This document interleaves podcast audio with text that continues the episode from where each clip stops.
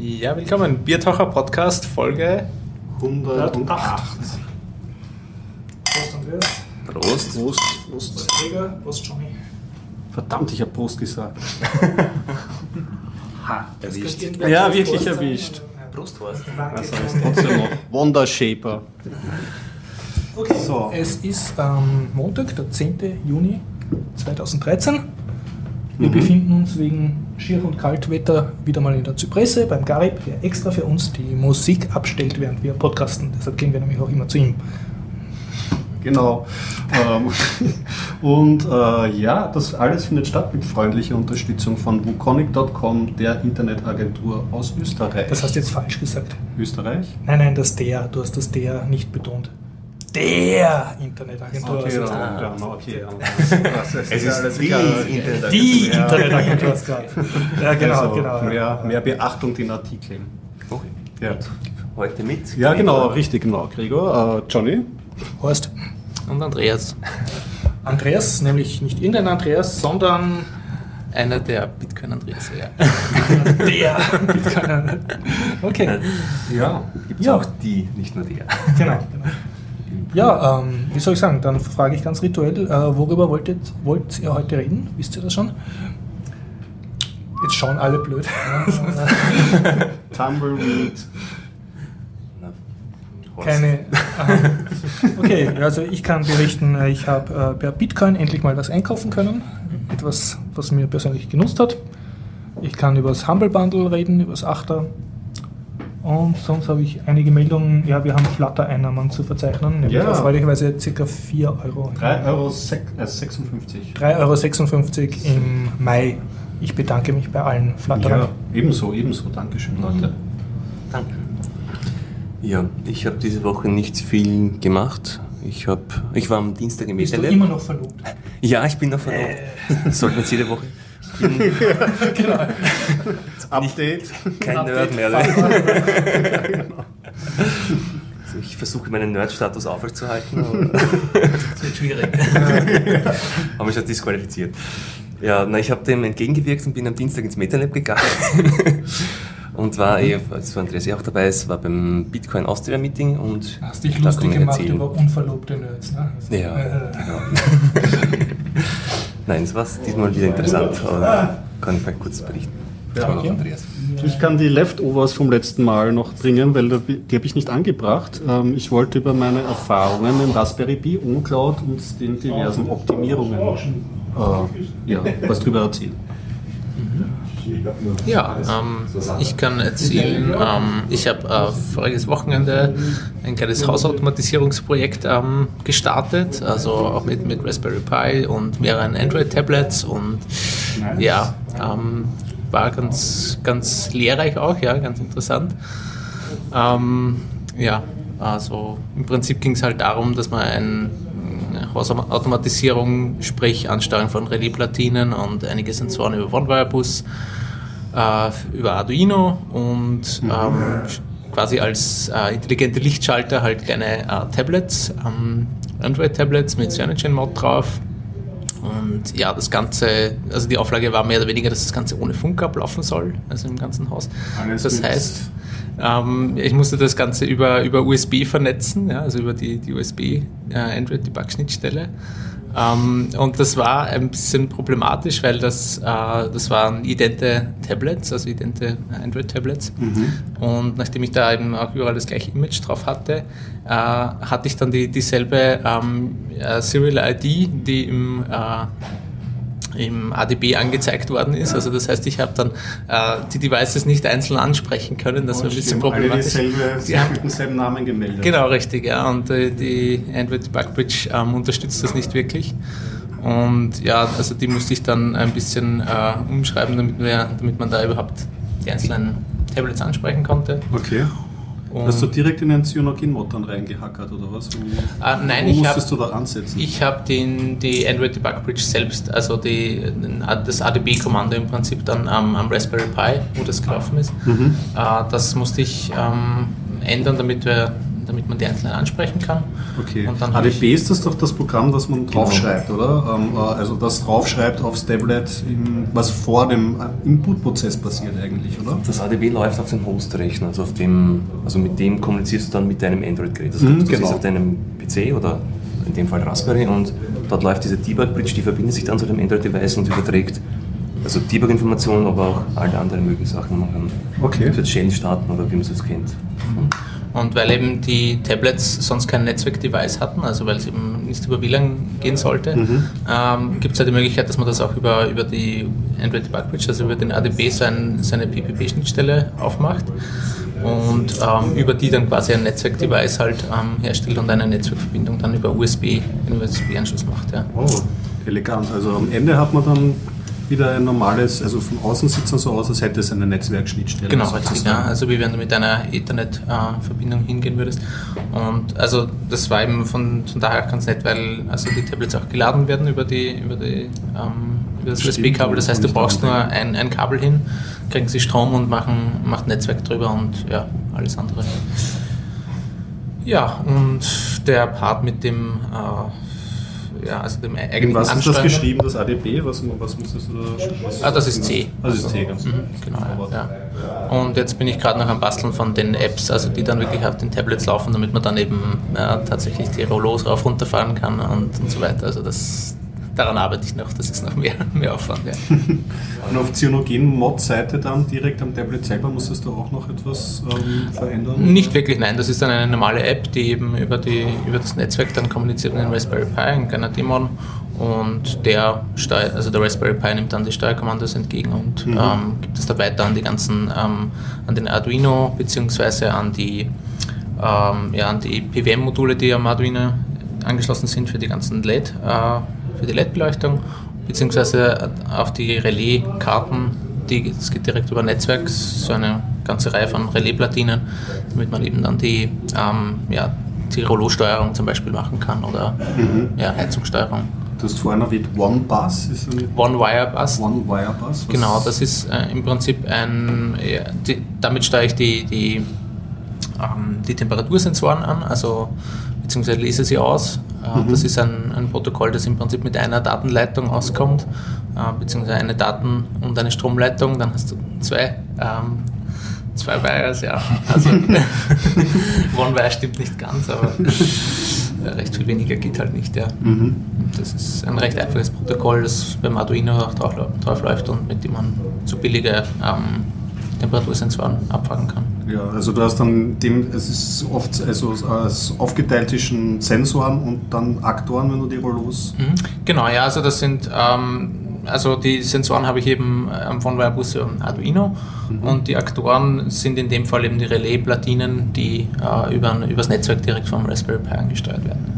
Genau. Und liefern die was zurück? Also wenn du einen Rollo auf oder zu machst, können die sagen, okay, ich bin im Status zu? Äh, nein, die haben leider keinen Sensor. Es ist nur so, dass die, äh, dass die Motoren, die damit angesteuert werden, dann abschalten, wenn sie, äh, wenn sie einen gewissen Punkt erreicht haben. Das heißt, also ich lasse sie einfach ein bisschen länger laufen, um sicher zu sein, dass ich, äh, Wirklich dass ich wirklich ganz offen oder ganz zu bin.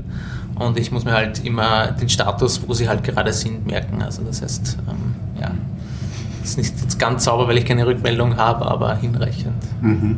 Was für Tablets habt ihr genommen da für dieses Projekt? Ah, das waren relativ günstige mit, äh, mit einem IPS-Display.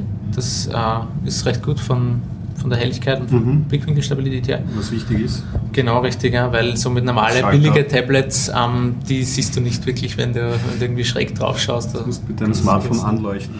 LED, Genau, Scheinwerfer. ja. Das ist ein, ein von Hyundai, äh, das A7 HD, gibt es mittlerweile leider nicht mehr. Okay. Wir haben wir noch die letzten irgendwie gebraucht, das, das, das Kino bestellt. und ja, die, die waren relativ günstig und ja, läuft Cyanogen Mod 10 drauf.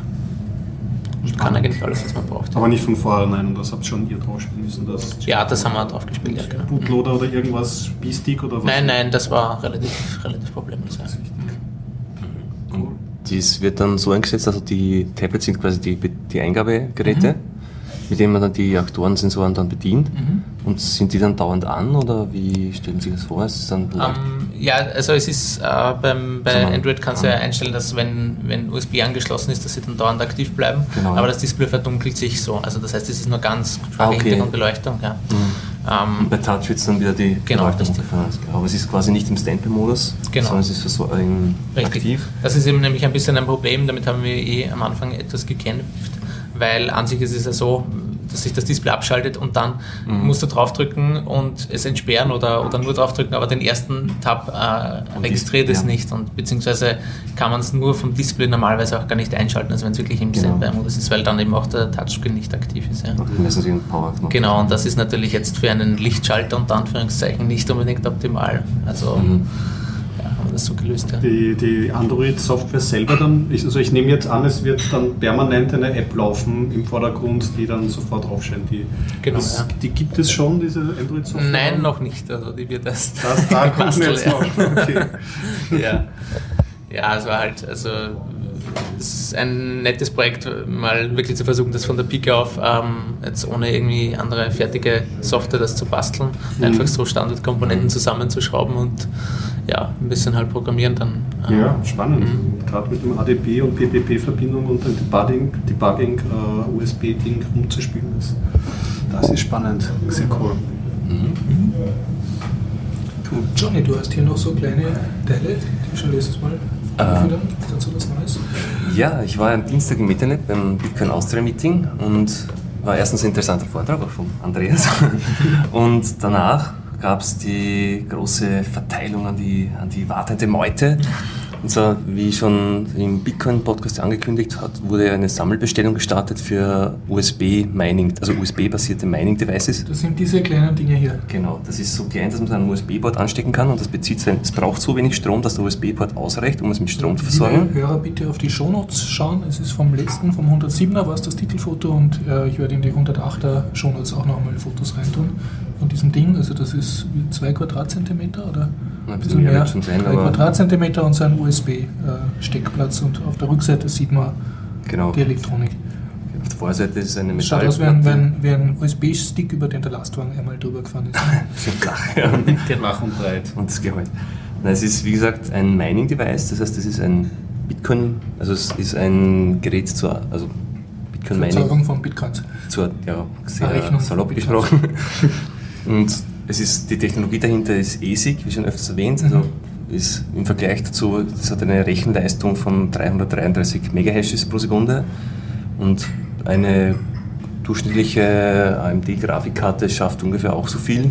Allerdings braucht ihr dazu 150 Watt Strom, ist sehr laut, macht sehr viel Wärme. Mhm. das ist dieselbe Technologie, wo die groß, größeren Miner auch drauf Genau, ja. Das ist eigentlich ein Chip, nur ist bei den größeren Minern ist genau dasselbe drinnen, nur halt in größerer Stückzahl. Das sind Aber viele du kannst auf Chips. dem Ding keine Computerspiele das, spielen, also das Nein, macht ja keinerlei genau. irgendwelche nützlichen Sachen außer... Das ist hochspezialisierte Hardware, also das ist genau mhm. das, was man fürs okay. Bitcoin-Mining braucht, okay. in Hardware implementiert, also das ist keine Software, sondern wirklich gleich und die Schaltung. Und der braucht aber einen Computer als Hostsystem, also... Diese schon, ja. Mhm. Also das ist wirklich nur das Mining-Device, du brauchst die Mining-Software. Und würde reichen ein Raspberry Pi? Oder? Genau, das geht und ich habe zu Hause einen, einen Raspberry Pi, den so Der ja voll keinen Strom braucht eigentlich? Der läuft, der läuft sowieso, der ist bei ja. mir auch der Server für andere Dinge. Mhm. Also einen, der ich mhm. da, der zweite ist ja. Der läuft nicht immer, aber der, der dauernd läuft, eignet sich hervorragend.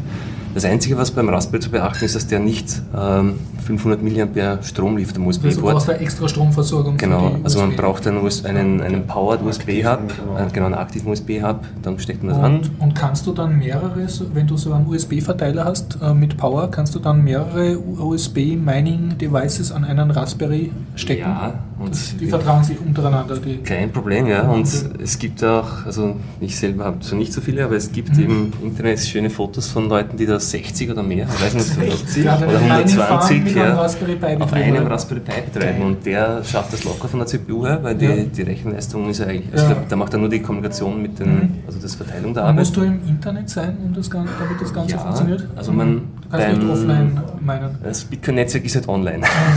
du musst ja ins Bitcoin-Netzwerk deine Sachen übermitteln. Und wie beim Mining allgemein gibt es ja zwei Möglichkeiten. Also entweder ich meine für mich alleine Das haben wir, glaube ich, schon mal besprochen oder erklärt. Also Ja, ich versuche mit allein deinen für mich, Johnny Cons. ich versuche, nein, nicht Johnny Coins, Bitcoins, aber ich Okay. versuche alleine einen gültigen Achso, Wert zu berechnen. Block äh. Dann bekomme Ja. ich, wenn ich es schaffe, den ganzen Rivat für mich. Das ist momentan 25 Bitcoin, also das ist sehr unwahrscheinlich, mit ein, wenn ich alleine mit, vor allem mit dieses Weiß ist halt nicht sehr stark. Oder ich schließe mich zusammen, da haben wir eine höhere Wahrscheinlichkeit, also ich verringere die, die Varianz und wir teilen uns den Reward auf. Und, und das macht, ist das, was ich mache. Also ich habe einen Pool, bei dem ich mitmache und da muss man dann nur mit dem Pool kommunizieren. Das heißt, man braucht sehr, sehr wenig Netzwerkverkehr. Weil wenn ich selber meine, muss ich, muss, dann müsste ich auf dem Raspberry vollen Bitcoin-Client installieren, Okay. Der dann vollen, also mit äh, Peer-to-Peer Also mit allen spricht. Der Pool die Kommunikation im Bitcoin. Ich habe nur eine TCP-Verbindung zum Pool. Und da kann ich, da ist nur einmal, Okay. zweimal pro Minute ein bisschen ein Datenpaket, also kann man locker auch über GSM-Modems meinen. oder so, Gibt es da Webseiten, für, wo man so einen Pool findet? Es gibt mehrere. Ähm, am besten man schaut mal, also man kann sich ja auf äh, blockchain.info sieht man die Verteilung, welche Pools ungefähr wie viel Prozent der gesamten Bitcoin-Hashleistung momentan bereitstellen. Da hat man mal die Namen, dann kann das, findet man es eh locker, wenn man eine Suchmaschine nutzt. Und Was gibt es da für Auflagen? Was muss man machen, um so einem Pool teilzunehmen? Eigentlich relativ wenig. Man braucht nur einen Account anlegen. Genau. Manche brauchen sogar nicht mal das. Da reicht eine Bitcoin-Adresse als Accountname, glaube ich. Und fertig. Und es, sie Keine unterscheiden. exklusiven Clubs, wo man Nein. sich irgendwie mit Zahlen einkauft. okay, ja. Sie Unterscheiden, unterscheiden. dass sich da ja irgendwas gebildet hat. Es Ich werde jetzt einen gründen. Ja. Da werde ich aber sehr lange. Club. Bei mir gibt es dann doppelt so viel Reward. Andreas, kannst Aber du mir das vielleicht erklären? Weil ich habe es ja schon mehrmals gehört, aber noch nicht vollständig kapiert. Äh, Wenn ich jetzt nicht mit Bitcoin, sondern mit Euro handle, dann darf ja eigentlich nur die Nationalbank das drucken, weil wenn jeder sein Geld drucken tät, äh, wäre das Geld irgendwie nichts mehr wert. Und bei Bitcoin passiert das jetzt aber genau. Jeder, also der Johnny tut jetzt da anfangen Bitcoin meinen mit dem kleinen Ding. Und ich Ja. an, die werden jetzt immer mehr verkauft und immer mehr Leute drucken dann ihr eigenes Bitcoin-Geld, also meinen es damit. Was passiert jetzt? Wie, wie wirkt sich das auf den Kurs von Bitcoin aus? Also mir ist klar, dass dadurch die Difficulty schneller steigt. Also es wird schneller, schwieriger, neue Bitcoins zu finden, Genau, weil das ja. Netz sich da anpasst. Aber was hat das Auswirkungen auf den Kurs von Bitcoin? Oder Ähm, ist das davon komplett unabhängig? Es ist äh, insofern ziemlich unabhängig, dass sich ja die Difficulty anpasst an das, wie, ähm, wie viele Leute eben gerade Okay. meinen, an die Hashleistung. Und zwar genau auf die Art und Weise, dass eben die Rate, mit der neue Bitcoins dazukommen, relativ konstant bleibt. Also momentan sind es etwa 3600 Bitcoins pro Tag oder ähm, eben 25 Bitcoin also alle die 10 liegen Minuten. sozusagen im Bitcoin-Bergwerk und werden täglich Genau, die, das ist die tägliche Fördermenge des, Ja. des Bitcoin-Netzwerks momentan, ja. Und wenn jetzt aber 1000 Leute sich jetzt solche Mining-Dinger kaufen, dann wird mehr gefördert? Nicht wirklich. Nicht Kurzfristig äh, wird etwas mehr gefördert, Ja. ja. Aber insgesamt wird es sich dann wieder einpendeln und das innerhalb von äh, wenigen Wochen oder Monaten, je nachdem wie stark die Herstellung Wird's einfach schwieriger. Dann wird es schwieriger, aber die Rate der m, Produktion bleibt gleich. Und das heißt aber umgekehrt, dass die Leute für dieselben Menge Bitcoin meinen dann wesentlich mehr Zeit und Strom brauchen. Genau, richtig, ja. Mhm. Exakt. Also kann man sozusagen sagen, äh, in Euro gerechnet wird dann Bitcoin meinen ein bisschen teurer, weil du brauchst mehr Gerätezeit, mehr Laufzeit, mehr Richtig, ja, genau. Mining-Hardware, Mhm. mehr Strom. mehr Strom. Genau, ja. Also das Bitcoin Mining ist ja vom Prinzip her so ausgelegt, dass es immer nur marginal profitabel ist, ja. Ähm, und das heißt, dass du mit Das heißt ein bisschen, oder? Das heißt ein bisschen, ja. Okay. ein wenig.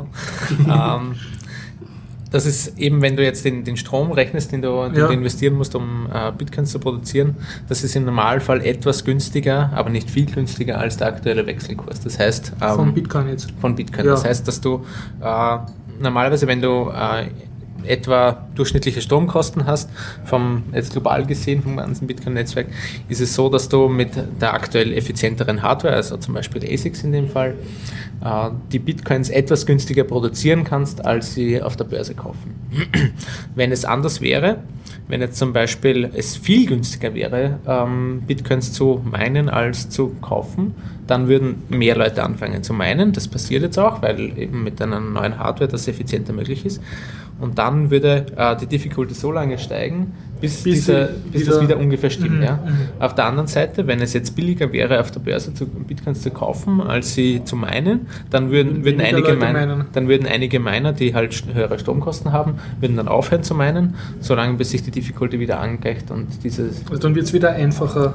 Genau, dann kann es auch wieder einfacher werden. Ja. Wenn jetzt in, in Deutschland ist es so, dass die Windräder, wenn viel Wind ist, mhm. dass die dann leer durchdrehen oder abgeschaltet werden, weil die nationalen Stromwerke da den Strom nicht abnehmen können und mhm. das nicht checken. Wenn da jetzt irgendeiner clever auf die Idee kommt, er tut sein Windrad dann Bitcoins meinen lassen, mhm. also er betreibt damit einen Bitcoin-Miner, ja. Mhm. kann der diese ganze Regelung dann ausheben, weil der hat jetzt dann keine realen Kosten mehr, der hat sozusagen gratis Strom. Ja, es gibt ja viele, die gratis Strom haben, also teilweise haben sie es äh, in Mietverträgen oder so mhm. äh, dabei. Ja. Okay, ja, also das gibt es schon jetzt. Das, und die machen das wahrscheinlich auch so. Ja. Mhm. Dann ist halt die Frage, oder der limitierende Faktor eben die, die Hardwarekosten. Das heißt, okay. wie viele äh, einmalige Anschaffungskosten investierst du, damit du eben Mining-Hardware. Mhm. Ein anderes Beispiel war am Meeting, habe ich auch jemanden kennengelernt, der mir erzählt hat, der meint in einem Wasserkraftwerk. Also ein, also kein ja. großes, so ein kleines. Ein Kleinwasserkraftwerk. Ein Kleinwasserkraftwerk. In, das gehört ihm, oder? Nein, nicht ihm, aber er hat dort mit dem Betreiber eine Vereinbarung geschlossen, dass er quasi auch sehr billig zu Strom kommt okay, und hat dort ja. seine Mining-Devices untergebracht.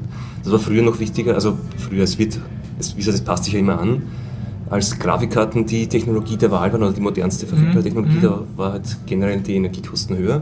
Ja. Und jetzt momentan ist quasi jetzt kurzfristig durch wie, weil die ASICs noch neu sind, ja. ist es jetzt momentan, wenn man es hat, profitabel, weil jetzt die, bis die breite Masse die aufrüstet. Und das, es ist ja so, dass viele Leute wollen es haben. Also es liegt ja nicht daran, dass die Leute es nicht kaufen wollen, mhm. sondern es ist einfach, dass der, die Nachfrage sehr schwer gedeckt wurde in den letzten Monaten, dass die Hersteller ja. da sehr viel Verzögerung drin hatten oder unterschätzt haben, weil es technologisch eine große Herausforderung ist, so ein Device zu entwerfen.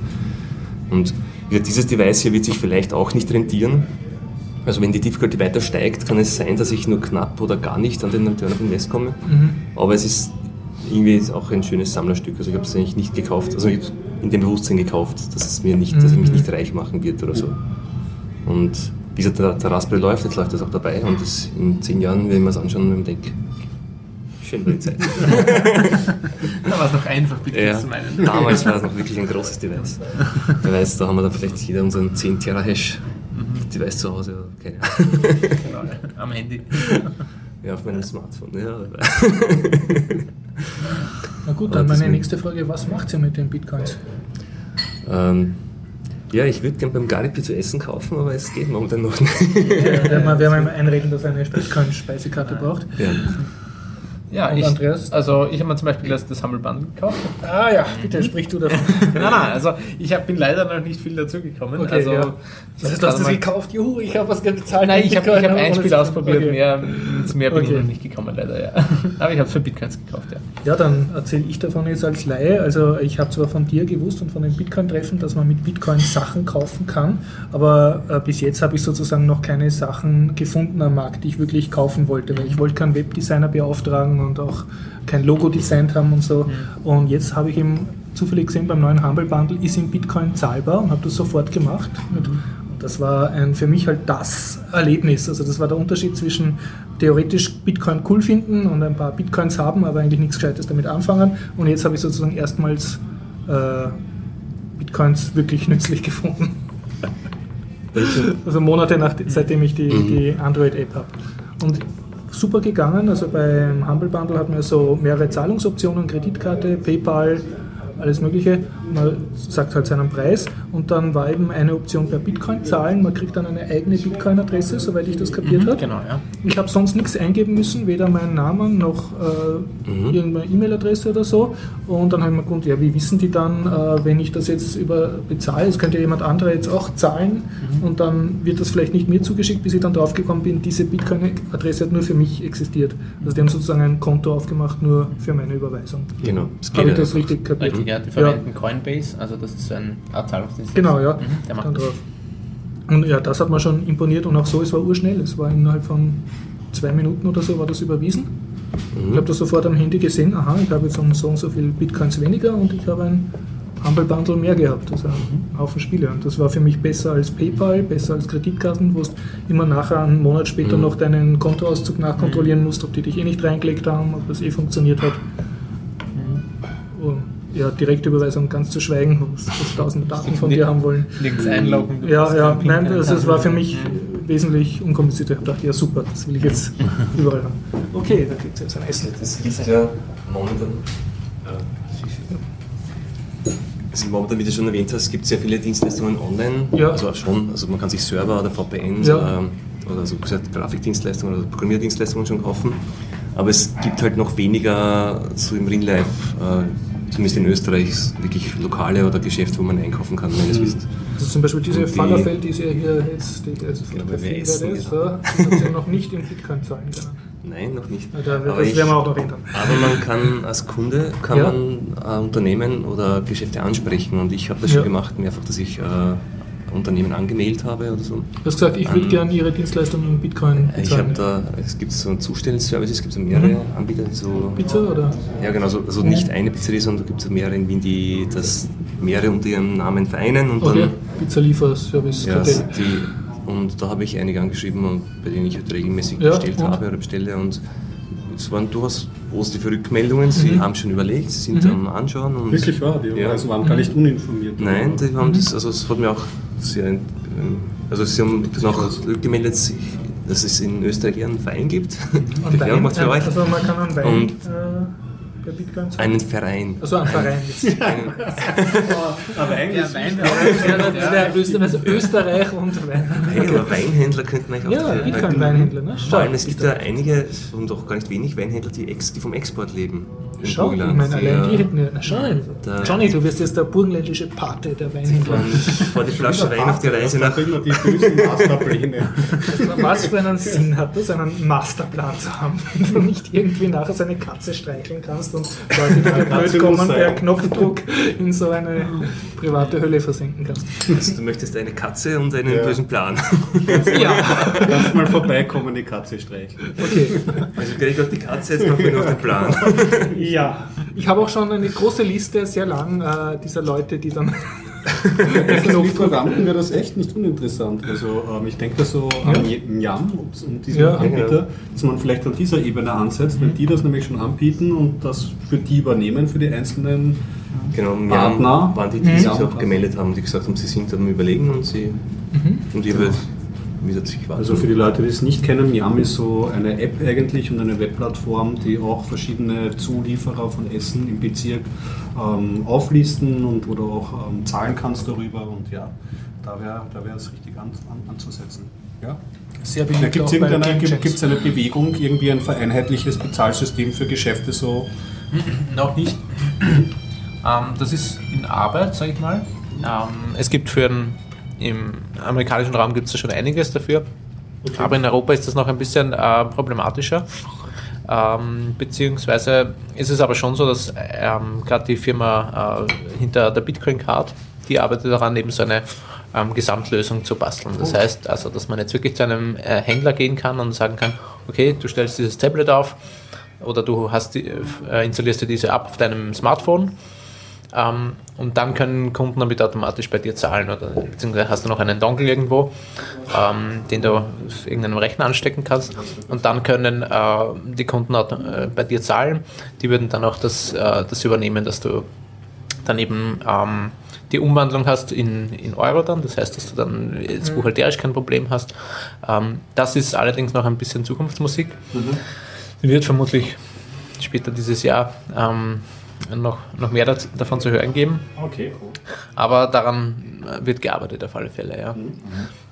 Auf der anderen Seite muss man halt schon sagen, dass natürlich so die, die eigentlichen Stärken von Bitcoin halt am meisten jetzt übers Internet aus, ausgespielt werden können. Einfach weil du dir keine Sorgen machen musst, ja, aus welchem Land kommt der eigentlich oder so. Ähm, unterstützt, äh, keine Ahnung, gibt es die, die Kreditkarten, die ich ak akzeptiere eigentlich in dem Land oder hat PayPal eigentlich, äh, kann PayPal dort eigentlich verwendet werden oder ähm, muss ich mir da mehr Sorgen machen, dass es da Chargebacks gibt und so weiter. Also Es ist, es ist wirklich, also dadurch, dass ich ja keine Kreditkarte habe und deswegen bei vielen Shops, bei denen ja die erste Zeit Bezahlmöglichkeit wegfällt, merke ich, was für ein Krepel das alles Du eigentlich könntest ist. jetzt das Humble Das Bundle ist per wirklich Bitcoins Click and. Buy und Money Bookers und wie sie alle heißen. Alle wollen andere Informationen Ja, von dir. Alle haben irgendwie dann so dubiose, okay, da wird buchen es dir in ein paar Tagen ab und schicken dir per E-Mail eine Ja, Rechnung ja. und so. Es ist schon haarsträubend. Also ich gehe da schon zu viel Risiken rein, das muss ich ehrlich zugeben, weil ich dann an gewisse Sachen rankommen möchte. Jetzt habe ich mir die. Hast du jetzt eigentlich Bitcoin selber? Bitcoin selber? Ja, ich habe noch welche. Andreas hat meinen gegeben. Aha. Also, Du hast ich einen weiß nicht, Bitcoin, Nein, ich weiß nicht, wie viel genau. Ich muss das nachschauen. Ich habe meine Wallet am Netbook. Äh, Achso, hast du es nicht am Handy? Nein, ich habe es mir damals am Netbook abgeholt und dort, dort liegt die Wallet. Die muss ich später mal. Musst du sichern. Ja, ja, ja, genau, Backup. Aber Gott sei Dank. Also die Sicherung ist, dass das Netbook jetzt gerade in meinem Bücherregal eingeordnet steht. Ich hatte das, nicht mehr gebrauche. das Gegenteil war bei mir der Fall, dass ich das letztes Mal wieder aufgeräumt habe und nachdem ich immer so faul bin, wenn ich einen neuen Rechner beziehe, dann nehme ich mir vor, dass ich das alte Home Directory durchforste und dann immer mal rüberziehe und jetzt habe ich irgendwo so einen, einen Backup-Alt-Ordner, wo fünf verschiedene Linux-Installationen, nur die Home Directories liegen Herrlich. und überall ein Bitcoin-Wallet. Weißt du, du findest da mal Geld. Nein, es das war nicht, mir war immer relativ sicher, dass da nirgends was drauf ist, aber war... Könnte man die zusammenführen irgendwie auf Du könntest von dort überweisen Äh, ich auf könnte eins, ne? die Keys, nein, man kann es überweisen oder man könnte auch die Keys Keys importieren. importieren, ja. Also du Mhm. exportierst exportieren. das und dann importierst du das. das geht. Relativ einfach, ja. Und nachdem ich ja nirgends Adressen angegeben habe, ist auch nicht zu erwarten, dass, jemand, dass mir jemand an diese alten Adressen Geld Mhm. hinüberweist, quasi. Also kann die Gefahrlos eigentlich vernichten. Obwohl ich heb's doch drauf. Ja. ist ja noch was für Börse. Vielleicht kommt ja noch was, eine Zahlung. Ja, also das wird, in Zukunft wird das auch kein Problem mehr sein, weil jetzt äh, wird eben schon langsam umgestellt auf die hierarchischen, deterministischen Wallets, wo du dann von einem Master Seed dir alle deine, ähm, deine zu- zukünftigen Wallets oder deine zukünftigen Empfang, Empfangsadressen generieren kannst. Und somit brauchst du auch nur mehr ein Backup haben. Und äh, wenn du diesen Master Key äh, als Backup hast, dann ist es egal, wie oft oder wie, wie viel du Wallets wechselst oder Computer wechselst, kannst du von diesen einen Backup eben alle wieder generieren und alle einsammeln.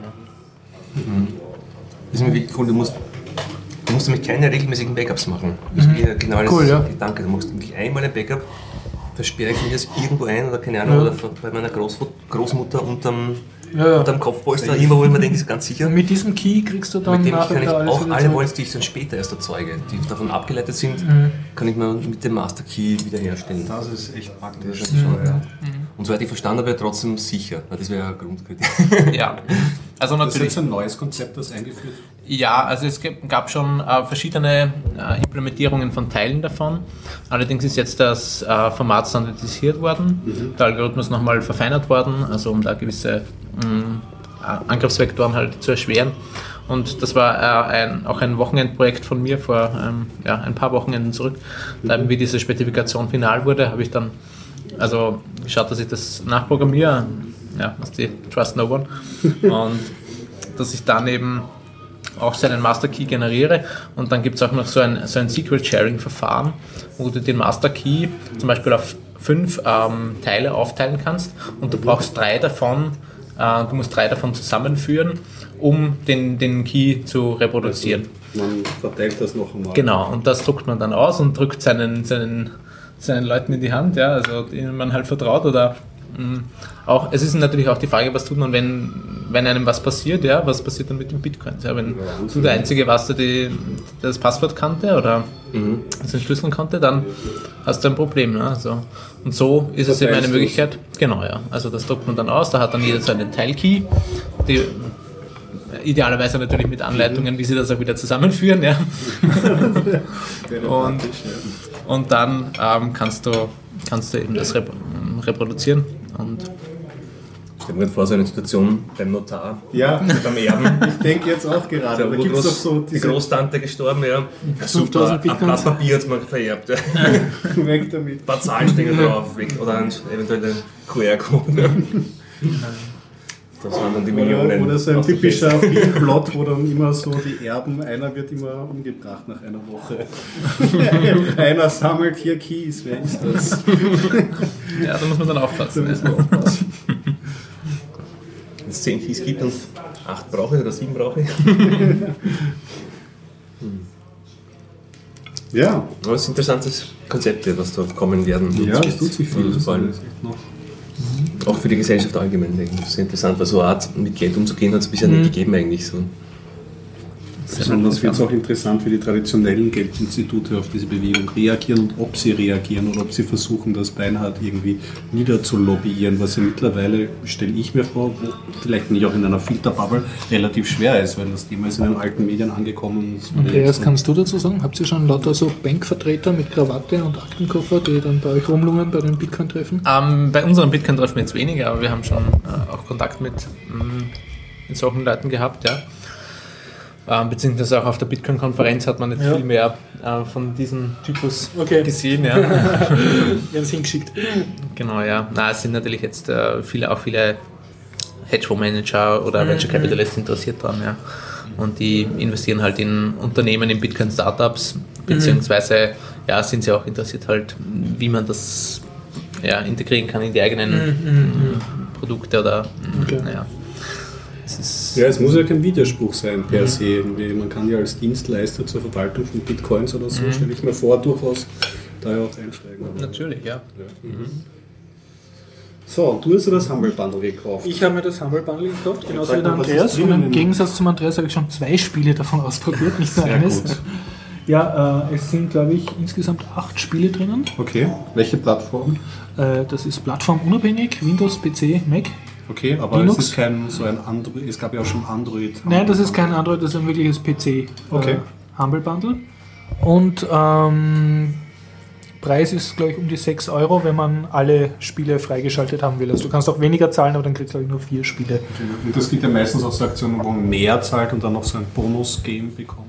Ja, das, das ist es schon. Also sie sagen da circa den, den Preis, den du erreichen musst, um alle Bonusspiele dazu zu kriegen. Und es ist wirklich ein, ein dickes Bundle, also es ist im Laufe der Zeit äh, fetter geworden. Also am Anfang, wie es rausgekommen ist, hat es mich noch nicht interessiert und dann sind, sind noch ein paar Spiele dazugekommen und dann habe ich eben zugeschlagen. Welche zwei Spiele hast du ausprobiert? Ja, ich habe ausprobiert Oil Rush, Oil Rush, also Ölrausch. Ich habe beim C64er gespielt, aber das wird nicht dasselbe sein. Möglicherweise ist es dasselbe. Erzähl. Es ist so ein, äh, wie soll ich sagen, am besten vergleichbar mit so einem, ähm, das ist eine eigene Kategorie von Spielen, wo du, mir fällt jetzt noch ein, Space War Ho, also ein ganz altes Okay. äh, Raumschiffspiel. Also du hast mehrere ähm, ressourcenproduzierende Planeten oder Plattformen. Bei Ölrush sind es Inseln. Okay. Ja, und Ölinseln. Ölinseln, ja, so Bordtürme die sind super. Gerendert in 3D-Grafik, kannst die Kamera herumbewegen und siehst so Wasser. Und die produzieren halt so kleine Kampfboote oder Erdöl oder kleine Kampfflugzeuge. Und du hast sozusagen, äh, du schickst dann deine Boote zu einem noch nicht eroberten Turm und den eroberst dann und produzierst dann noch mehr. Und du musst dann sozusagen äh, strategisch entscheiden, okay, und ich schicke jetzt meine ganze Armee in diese Richtung oder zu diesem Feind oder oh, mein Turm so und so wird angegriffen, ich schicke alle meine Truppen dorthin und versuche den zu verteidigen. Also so ein Spiel, wo sich dann sehr schnell entscheidet, wer gewonnen oder wer verloren hat. Echtzeitstrategie. Echtzeitstrategie, ja. Ohne, ohne Taktik muss man dazu sagen, du kannst die Gefechte selbst nicht Strategie beeinflussen. ohne Taktik. Ja, wirklich, es ist nur, nur Strategie, Echtzeitstrategie. Es ist nicht Echtzeittaktik, also wo ich meinen Panzer ein bisschen mehr nach links bewege, damit er besser auf das schießen kann, das ist So dann nicht, Zeit sondern hast du gar nicht mehr. so viel Zeit hast du nicht, du gibst sozusagen nur die Movement-Befehle und deine Armee geht dorthin und kämpft automatisch.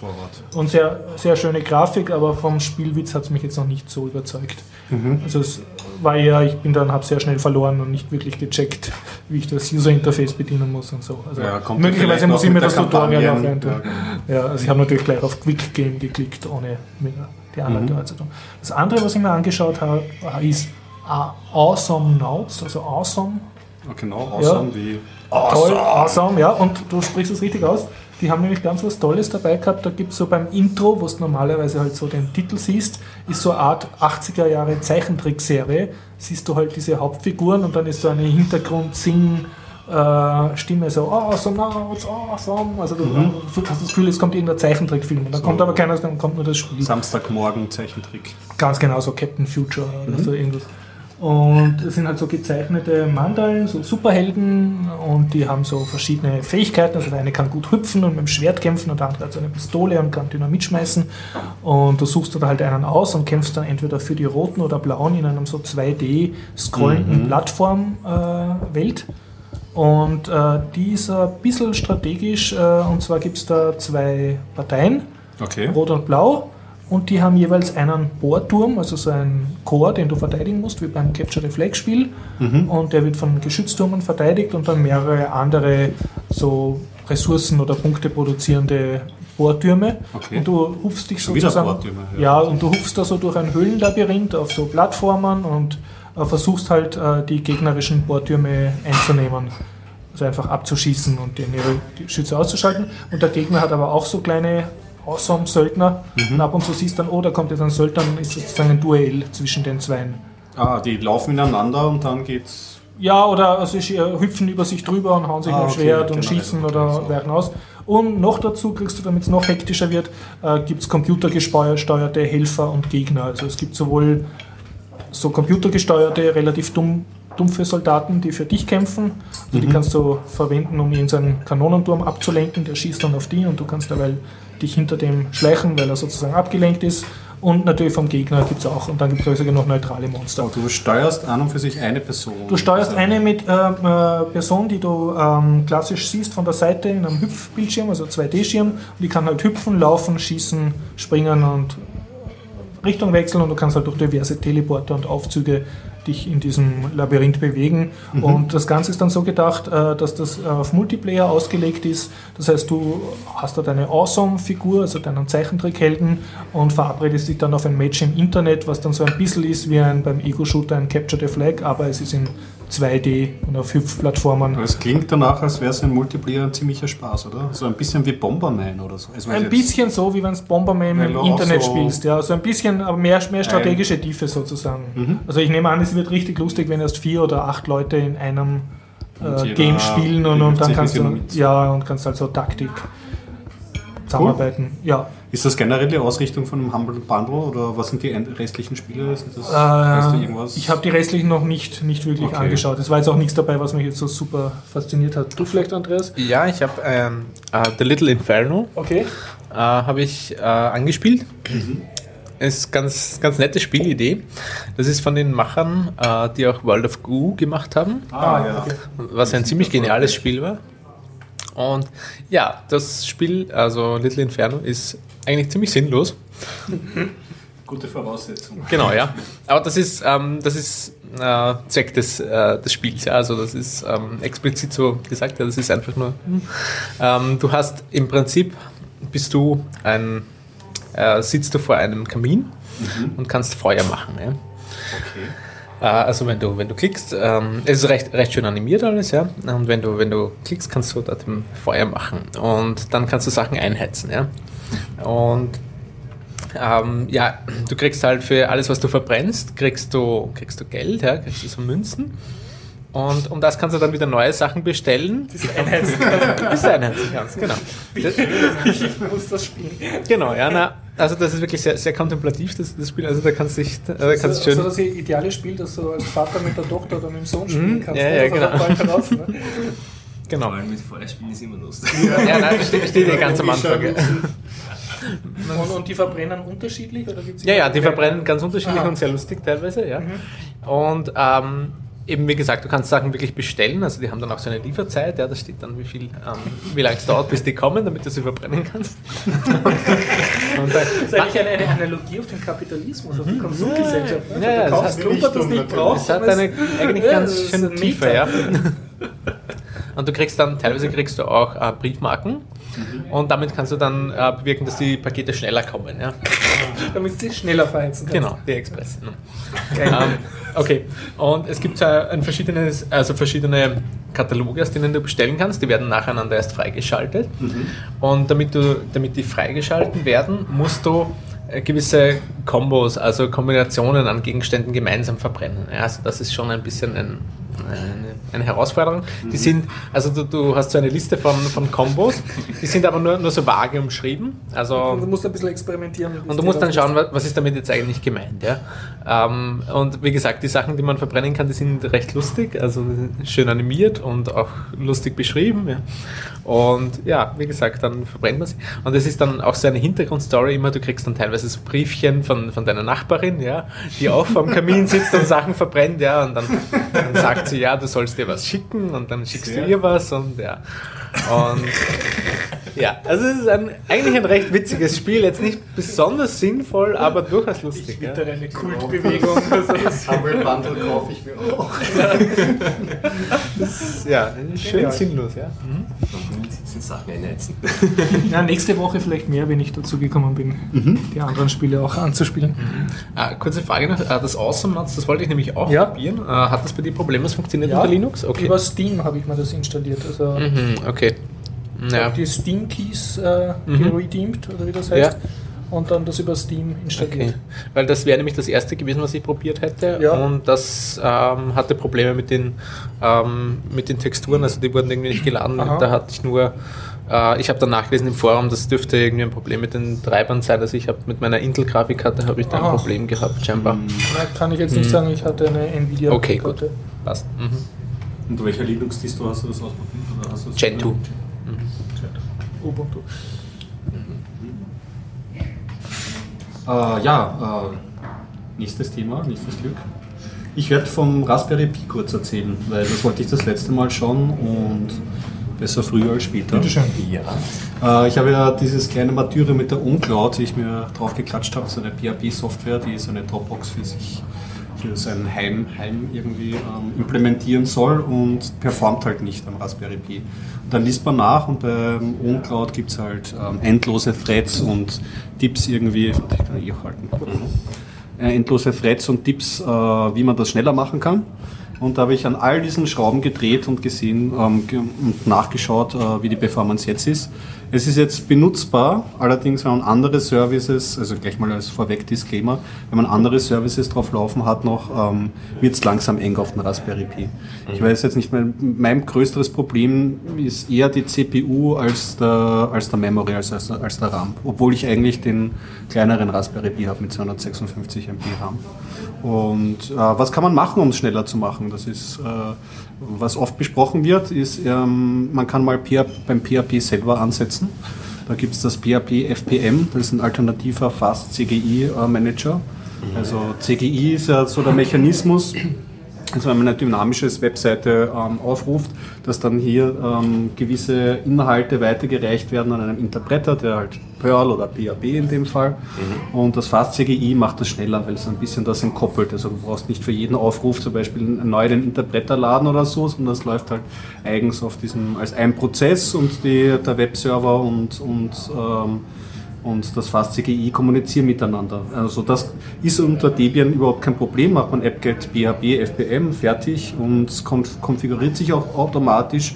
Man muss nur aufpassen. Also beim Apache, glaube ich, muss man nichts dazugeben. Ähm, ich habe eingesetzt jetzt, weil das auch ein Tipp war, einen leichteren Webserver. Der nennt sich Nginx. Über den stolpert man jetzt man öfters. Da schreibt man N, also Ngigs. Schreibt Ja, man sieht oft die. Seiten, bei großen Webseiten, wenn sie mal nicht gehen, sind eine Fehlermeldung oft. Ja, also Nginx, ich ist von komplett an mir vorbeigelaufen. Ich habe früher immer diesen Light Light hat, genau, Light HTTPD, also wenn man es ausspricht, ausgesprochen Light irgendwie. Ähm, Gibt es auch Anleitungen, aber nicht mehr so verbreitet. Also Nginx äh, dürfte es. Gibt es auch ähm, direkt, äh, also wenn man den Nginx einsetzen möchte, den Nginx, äh, gibt es da direkt Anleitungen auch, auch von der Uncloud irgendwie.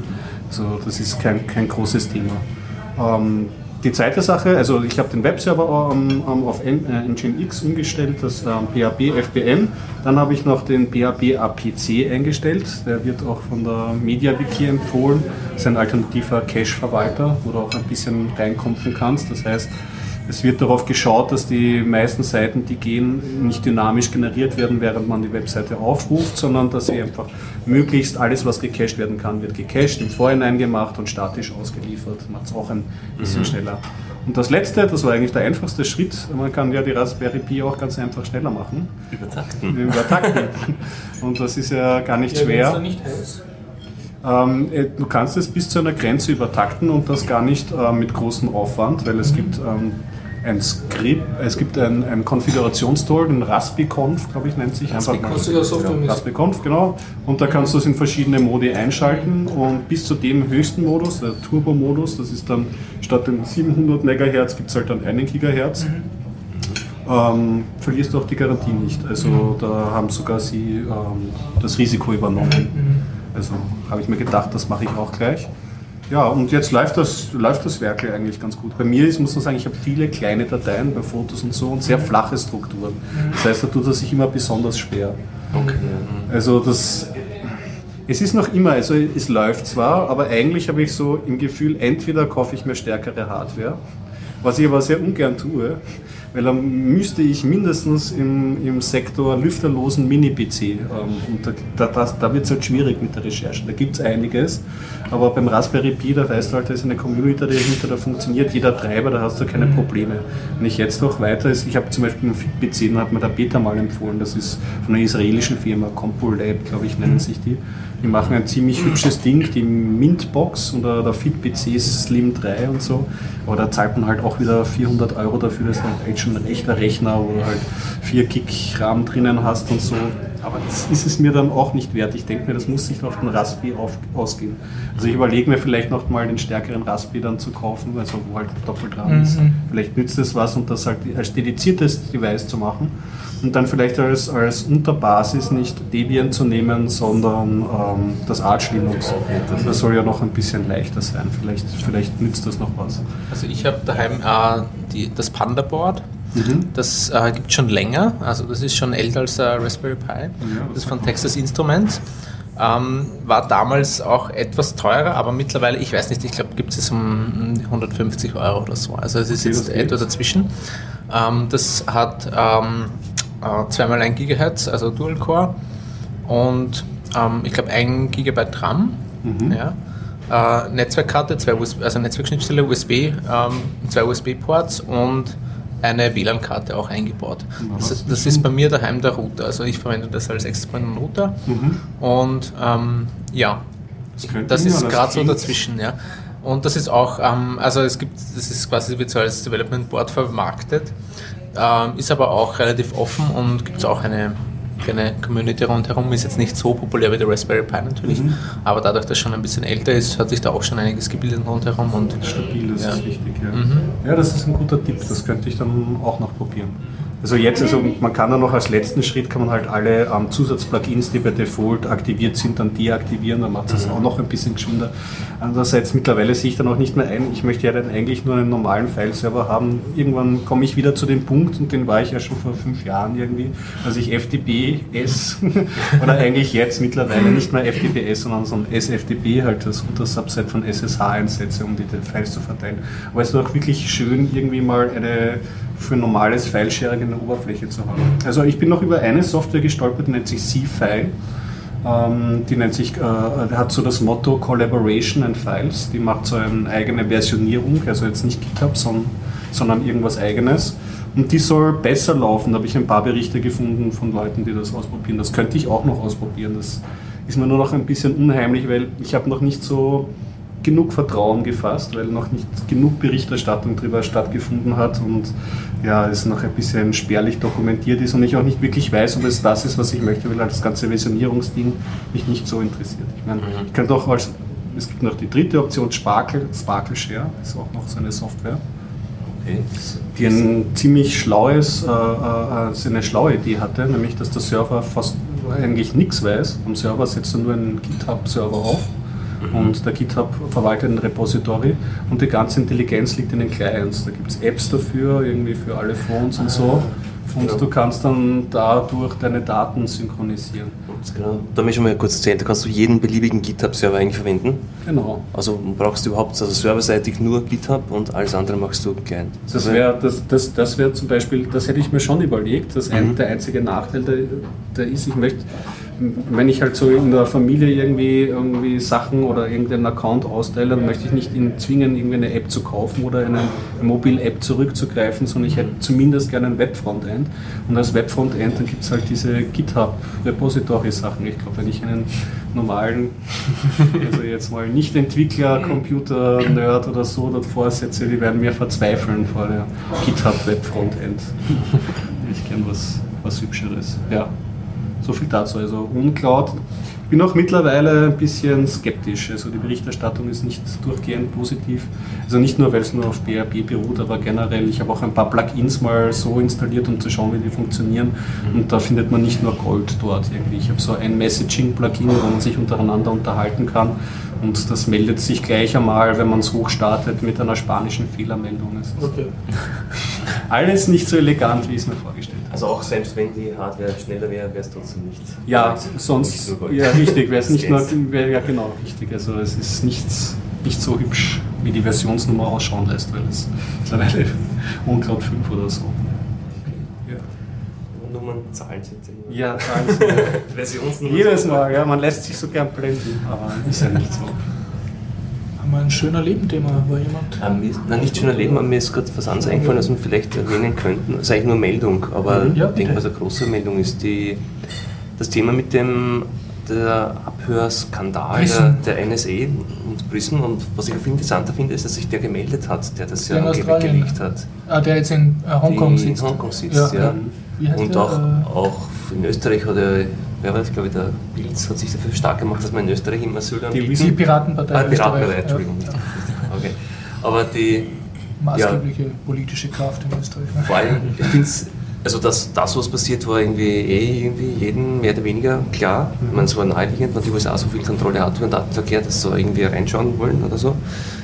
Aber ich finde es interessant, dass sich der wirklich gemeldet hat und sich jetzt dadurch zum... Durch Leute mit Gewissen. Ja, weil nämlich vor allem jetzt gerade, wo der, der Prozess gegen Bradley Manning Ja. gestartet ist, und bei dem schaut es ja nicht so gut aus. Also der, ich meine, der ist, ich weiß nicht, da haben wir schon mal verlinkt, dieses lange Statement von Bradley Manning, das er vor ein paar Wochen veröffentlicht hat, wo er seine Beweggründe und seine Geschichte niedergeschrieben hat. Und das ist wirklich lesenswert, wenn man, also, und, also ich habe höchst groß, größte Hochachtung vor dem, was er da gemacht hat. Und weil es mit seinem Gewissen nicht vereinbaren konnte und das blüht ihm jetzt dafür, dass er unter Umständen sein ganzes Leben nicht, nicht mehr in Freiheit Ja. erleben wird. Und, und der macht das jetzt genauso und meldet sich freiwillig. Das finde ich Es sehr. ist zu hoffen, dass es noch mehr so Leute gibt. Also dass einfach Ja. die Öffentlichkeit ständig damit konfrontiert wird, halt. Ja, und das Dass es auch, auch Leute gibt, die das nicht okay finden. und dass es auch junge Menschen sind, Ja. das finde ich sehr interessant, dass die Gesellschaft nicht nur irgendwelche, ist mir wurscht, wo meine Daten liegen, Hauptsache Ja. Facebook ist schnell ja. oder so, sondern und Hauptsache ich kann dir meine Nachricht schreiben, wurscht, wenn wer, wer da mitliest. Aber an sich, was, was kann man jetzt konkret, konkret als Konsument tun? Ich denke, du, du kannst eigentlich nur schauen, dass du deinen normalen E-Mail-Verkehr verschlüsselst und überall drauf schreibst Terrorismus, Das- Terrorismus und Drogen und so, einfach nur um die Leute zu ärgern. Ne? Ne, zu ärgern. Ich glaube jetzt in aktuell, wenn du wirklich konsequent alles verschlüsselst, was du Ja. tust, bist du schon verdächtig. Ja, ich meine, darauf Genau, reg ich an. Ja. gesehen, aber Also mein Problem jetzt nur beim, beim Verschlüsseln ist, dass ich wenig, wenig Partner habe, äh, mit denen ich maile, die jetzt technisch so weit sind, dass sie sich das antun und dann eine Entschlüsselungssoftware drauf laufen lassen, um, um meine Super-Mails wie hast du meinen Text auf Facebook gesehen? ja, Wirklich ja, lesen. Es ist, es ist ein bisschen traurig, dass das, Ja. ich meine, mit Verschlüsselung, äh, PGP, ich meine, das Ja. ist schon, ja, ja ich will Jahrzehnte jetzt nicht sagen ja. Jahrzehnte, Nein, aber, Jahrzehnte aber zumindest. äh, Ja, es ist nichts dahinter, schon- aber schon es ist noch Jahre nicht, alt, noch ja. nicht selbstverständlich, dass man das Und benutzt. richtig, ja, und es ist sagen. immer noch äh, nicht ganz ja, trivial, ähm, jetzt überall zu installieren Ja. und einzusetzen. Und auch dann das, das Key-Management, was dann Leute auch wieder nicht so ganz ähm, schaffen, sage ich jetzt mal. Speziell, wenn man die Tendenz hat, sich regelmäßig die Festplatte zu löschen. Genau, richtig, ja, genau. Und dann, dann ja. Äh, also das, das ist eigentlich traurig, dass das immer noch nicht funktioniert, ja. Und noch immer nicht Standard ist, ja. Aber Aber vielleicht wächst ja jetzt wieder das Bewusstsein dafür, dass das halt was Gescheites ist. Ich meine, wir, wir leben ja in einer Zeit, wo wir das Privileg haben eigentlich, also das muss man wirklich zu schätzen wissen, Mhm. dass wir das alles zur Verfügung haben. Ja. Bereits. Das ist nämlich nicht selbstverständlich, Gratis dass man, also nicht gratis, Ja. also dass es Verschlüsselung gibt, die so, Ja, ja. also die sowas leistet. Und Mhm. vor ein paar Jahrzehnten war das, da konnte ich das nicht mal, wenn ich wollte, weil es die Rechenleistung nicht gab, weil es die Algorithmen nicht gab. Und Und verboten war es eine Zeit lang auch. Ja, äh, Frankreich zum Beispiel hat es verboten, ist ja, verboten zu verschlüsseln. Ne? es wurde ja viel getan, um das zu verhindern, dass es so Ja. weit kommt, dass jeder alles verschlüsseln kann und wirklich sicher und frei. Ich meine, was, was ich noch als prinzipielles Problem sehe, ist, dass, äh, wenn man heute zum Beispiel einem Jungen jetzt sagt, du pass auf, da gibt es eine böse Regierung, die zerstört dein Briefgeheimnis, dann sagt der Brief, weil das ja nicht, Falsche Metapher ja, schon nicht checkt. Ne? Und äh, das andere ist, dass äh, E-Mail ist ja schon, äh, also ich habe viel mit Jugendlichen zu tun und, und mit jungen Studenten und die sind jetzt nicht sehr E-Mail-affin. Also oft haben sie eine E-Mail-Adresse und dann vergessen sie ihren Account und legen sich halt schnell eine neue an, wenn sie da was schreiben sollen. Mhm. Also die leben im Facebook oder in irgendwelchen sozialen Netzwerken und da haben es schon, zum Teil wollen es nicht, dass alles äh, öffentlich ist, aber zum Teil wollen es, dass das öffentlich ist. Also ich sehe es jetzt bei mir, wenn ich als Firma was poste oder wenn ich jetzt irgendeine Unterschriften-Petitionskampagne poste, dann will ich ja, dass das jeder Depp sieht. Auch, also ich will, dass das public ist sozusagen, weil das ist ja der Sinn, dass ich es poste, sonst könnte ich gleich eine E-Mail schreiben. Ne? Und, und wenn, wenn du jetzt mit jemandem zu tun hast, der eigentlich sehr wenig private Kommunikation hat oder, oder, oder sehr gern, äh, sich, wie soll ich sagen, selbst produziert und möglichst jeden Käse habe Butterbrot gegessen öffentlich posten muss, dann hat er, auch kein, hat er auch kein Verständnis dafür, was er da jetzt verschlüsseln sollte, weil das würde ja, dann würde er nur noch verschlüsselte Sachen posten, was du schon machen kannst bei Facebook, um cool zu sein, aber das kann ja dann keiner lesen. Also du, weißt du, was ich meine? Du, du nimmst den ganzen Reiz des mhm. sich selbst darstellens und des Extrovertiertseins damit heraus. Naja, das ist ja auch eine interessante Entwicklung unserer Zeit. Ich meine, prinzipiell, ich sage jetzt mal von meiner Perspektive aus, als älterer Teilnehmer mhm. des Netzes, war man bei diesen sozialen Netzwerken am Anfang auf jeden Fall, oh Gott, und was die alles reinposten und überhaupt. Aber jetzt nach ein paar Jahren hat man festgestellt, ja, es passiert was, es passieren auch Unglücke, Leute machen batschete Sachen, ja. aber im Grunde gibt es auch Bereiche, die du problemlos, sage ich jetzt mal, öffentlich machen kannst. Die Frage ist, du meinst, da du hast dein Online-Leben so im Griff, dass du weißt, was du öffentlich haben willst und was nicht? Das bilde ich mir nicht ein, aber ich versuche es halt eine, eine also, naja, Schau, ich habe eine, wie ich schon mal erzählt habe, ich habe ja diverse Accounts für Cloud-Services und jedes meiner einzelnen Cloud-Services, untertreibe nicht, jedes meiner Cloud-Services wurde schon gehackt. Muss nur drauf. Ja, ich habe ich hab Evernote, ich habe Twitter, okay, Google Plus wurde nicht gehackt. Google-Account, das wäre ja vielleicht auch mal was. ja, ja, ja. Das kann durchaus möglich sein. Man muss sich halt immer klar sein, dass mhm. halt der Quatsch, den man dann in der Cloud macht, halt nicht so wichtig genug ist, dass es einem ja. wirklich wehtut. Und dass einem da ein bisschen Kontrollverlust der Firma, die die Cloud betreibt, das muss da auch bewusst sein. Don't trust other people's clouds. Ja. Das ist ja Speziell, deswegen, wenn die nichts dafür verlangt. Ne? Deswegen, ich bin nicht umsonst arbeite ich ja am OnCloud. Das wäre ja schön, wenn man das ähm, irgendwie umgehen, umschiffen könnte. Also wie gesagt, gerade jetzt, wo Gregor postet für sich selbst. Na, jetzt wird es halt interessant, weil Google macht die ganzen Sachen, also nicht die ganzen Sachen, aber jetzt hat er mal RSS abgedreht. Das hat, äh, äh, wirkt immer mehr, als wollen sie in das Google Plus reintreiben. Das ist schon ungemütlicher.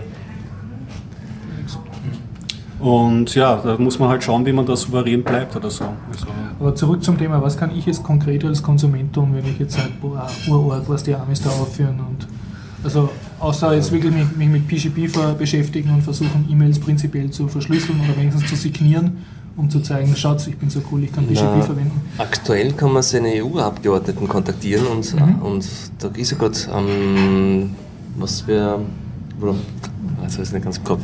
Aber aktuell ist ja gerade was am Laufen, wo man, wo es äh, darum geht zum Thema Datenschutz in, in EU-Raum. Zumindest mal. Du meinst diese EU-Datenschutz-Novelle, ja, genau, genau, genau. Novelle, was wieder total verwässert wurde ja, genau, von der Industrie geht, und bösen Lobbyisten. Was genau. Okay. Wo auch, da gibt es ja eine Webseite, wo die einzelnen Meinungen oder die einzelnen Anmerkungen zu den Gesetzesvorschlägen von den einzelnen Mandataren. War das nicht so eine Art Lobbyplug, Lobbyplug ja, ja, wo du es genau siehst, äh, welcher Abgeordneter Vortrag wie, gesehen auf der Republika. Ja. da gibt es auch einen, einen, einen Digital Leben Beitrag, ein sehr schöner dazu. Ich glaube, von da habe ich es nämlich gehört. Mhm. Also wie gesagt, ihr könnt ja. einen Vortrag von der Republika leisten. Das ist nämlich, was ich schickst du die, die Links? Ja. Okay, das ist nämlich in neuem Layout, neuem Look okay. und da kannst du dann wirklich deine österreichischen Abgeordneten durchklicken und mhm. dann, was hat der jemals zu dem Thema gesagt, welche Sachen hat er kommentiert und, dann, dann wäre eigentlich der große Sinn, dass du ihn dann auch kontaktierst der, und sagst, Herr Alter, ja. für mein Geld. Das Interessante ist, wenn du E-Mails schreibst an solche Adressen, dann bekommst du halt dann irgendwann zwei Wochen später einen, einen mhm. Standardbrief, ja, ja. wir vertreten Interessen, bla, bla, bla, sehen Sie meinen Standpunkt auf meiner ja, Homepage. Ja. Und dann schaust du auf Lobbyplug an, was er, was er kommentiert eingebracht hat, und denkst, wusst du, der, ja. So jetzt gar nicht welche Partei, aber auf jeden Fall, aber einfach nur denken, wenn so viele Leute sich melden und sagen, hey, mir ist es nicht wurscht, was passiert und ich möchte auch, dass ich gehört werde und habe ich vielleicht ja. was getan. Stimmt schon. Ja, sicher, das bringt schon was, Abgeordnete anzuschreiben. Ja. Aber so an sich jetzt im direkten Umgang mit deinen Daten, weiß ich nicht, nicht, auf, nicht in die USA legen, das ist schwierig. ja. Nicht Gmail verwenden. Ich meine, die Ja, wie du sagst, wahrscheinlich ist dass die Uncloud also irgendwie seine eigenen Lösungen halt bauen. Ja, eigene Lösungen bauen ist halt so eine Sache. Das ist, da ist ja nicht jeder mächtig. Man bräuchte mal ein, ein gutes Projekt. Irgendwie. Uncloud hätte ich mir schon gedacht, aber vielleicht ist es was anderes. Es gibt ja noch, noch einiges anderes. Mal, mal schauen, was ich da tue. Vielleicht auch gar nicht unwichtig im Zusammenhang jetzt dieses Firefox OS. Vielleicht schafft es die Mozilla Foundation, die ja schon übergreifendes Browser-Syncing macht, vielleicht auch andere Services anzubieten. Das ist zumindest eine Organisation, der ich halt mehr vertraue als rein geschäftliche Organisation. Ich glaube, was auch äh, recht wichtig ist, ist ähm, Bewusstseinsbildung auch. Ja? Okay. Einfach, dass man äh, Leuten sagt, dass es ihm nicht egal ist, ja? ähm, wer jetzt alle deine Daten hat. Weil, wie, wie du vorhin gesagt hast, ja, vielen ist das einfach, für die ist das einfach kein Thema. Ja? Die sind es gewohnt, die sind aufgewachsen mit, mit vielen Gratis-Services und da haben sie halt Werbung dabei und was weiß ich was. Dafür kriegen sie aber alles, was sie wollen, mehr oder weniger gratis. Und sie wollen auch nichts anderes. Genau, na, es, es gibt, wissen auch keine, nicht, es gibt keinen Grund, das zu hinterfragen. Ja. Das ist der Punkt. Ja. Also es, es ist jetzt nicht wirklich ein, ein, ein Problem für sie und äh, es stimmt ja in gewisser Weise auch. Ja. Äh, ich meine, natürlich kann man da auch sagen, dass das vielleicht ein, ein, einfach eine Entwicklung ist äh, in eine Gesellschaft, wo es halt wirklich heißt, nothing to hide. Ja. Also wo halt wirklich alles Post-Privacy, transparent ist, ja. Ja, Post-Privacy-Gesellschaft, genau. Michael Selig, die, die, die großen, oder wie heißt der, Michael Seemann, kann man da empfehlen, der hat einen Blog dazu, irgendwie unter Plomlompom, irgendwie. Den hat man schon einmal beim Chaos Radio Express gehört, der macht sich auch sehr viel Gedanken, hat auch ein Buch drüber geschrieben. So Post-Privacy, das kann man sich, Aber es wird halt, es wird halt dann also als Konzept, ja. Es wird halt dann problematisch, wenn, man, wenn es dann einmal wirklich zu Situationen kommt, wo es ähm, nicht mehr so lustig ist. Ja? Also wenn man jetzt äh, sieht, okay, ähm, keine Ahnung, so der ähm, arabische Ja, Frühling. ganz konkret jetzt Türkei, Äh, äh, ja, genau, die richtig, ja. Twitter-User von der Polizei abgeholt. Ne? Genau, zum Beispiel, ja. Ähm, Wenn es dann, äh, wenn dann auch politischer Protest zum Beispiel nur über solche Plattformen organisiert wird, ist jetzt vielleicht in, äh, auf den ersten Blick irgendwie toll, weil sie das früher nicht konnten, ja. Und Jetzt haben sie halt neue Möglichkeiten, sich zu organisieren. Auf der anderen Seite muss man halt ganz klar sagen, das ist ein zentraler Punkt, wo du, wo du drauf zugreifen kannst, ja, und wo die Behörden darauf zugreifen können oder zumindest die von gewissen Ländern. Und das ist, das ist dann schon durchaus problematisch. Ja. Das meine ich ja. Muss sich gewahr sein, was man in der Cloud macht und was man halt im Privaten lieber hat. Und man merkt es ja auch jetzt schon, jetzt muss gar nicht politisch sein oder so.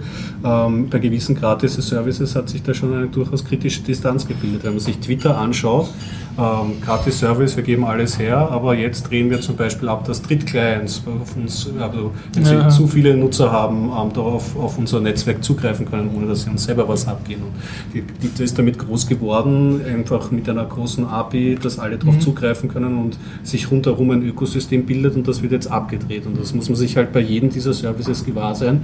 Das ist so. So wie die RSS, wie Google Reader Unterstützung kann jederzeit weg sein. Das ist, ist halt so. Und deswegen gibt es da auch, ich meine nur leise, aber doch gibt es da eine Bewusstseinswandlung. Das ist jetzt bei Twitter ganz klassisch als überall die Tweets, wo die Leute Invites für app.net rausgeben. Das ist halt eine Bezahlplattform und die bietet halt das Service, dass du jederzeit deine Daten auschecken kannst und darauf zugreifen hast und eine Kontrolle darüber hast. Das kannst du dann halt als wirkliche Leistung Also verkaufen. konkret zu Twitter und Facebook gibt es ja auch die Alternativen äh, identi.k das gibt, ah, und joindiaspora.com. Identica, da hat sich doch jetzt was Identica. Ja, die haben die Software jetzt umgestellt, stimmt das? Und die sind ja so, dass sie praktisch verteilt organisiert sind, wenn ich das richtig kapiert habe. Also Ja, Status.net ist das, die Software, die drunter gelegen ist Mhm. oder noch liegt. Ach, dünnes Eis. Also mir fällt es halt auch auf beim Biertaucher Podcast, ich tue dort natürlich auch posten auf diesen Plattformen, dass jetzt ein neuer Podcast draußen ist und dort ist eigentlich null Reaktion. Also die Reaktion, die wir haben von Biertaucher-Hörern sind jetzt in Facebook und in Google Plus. Ne?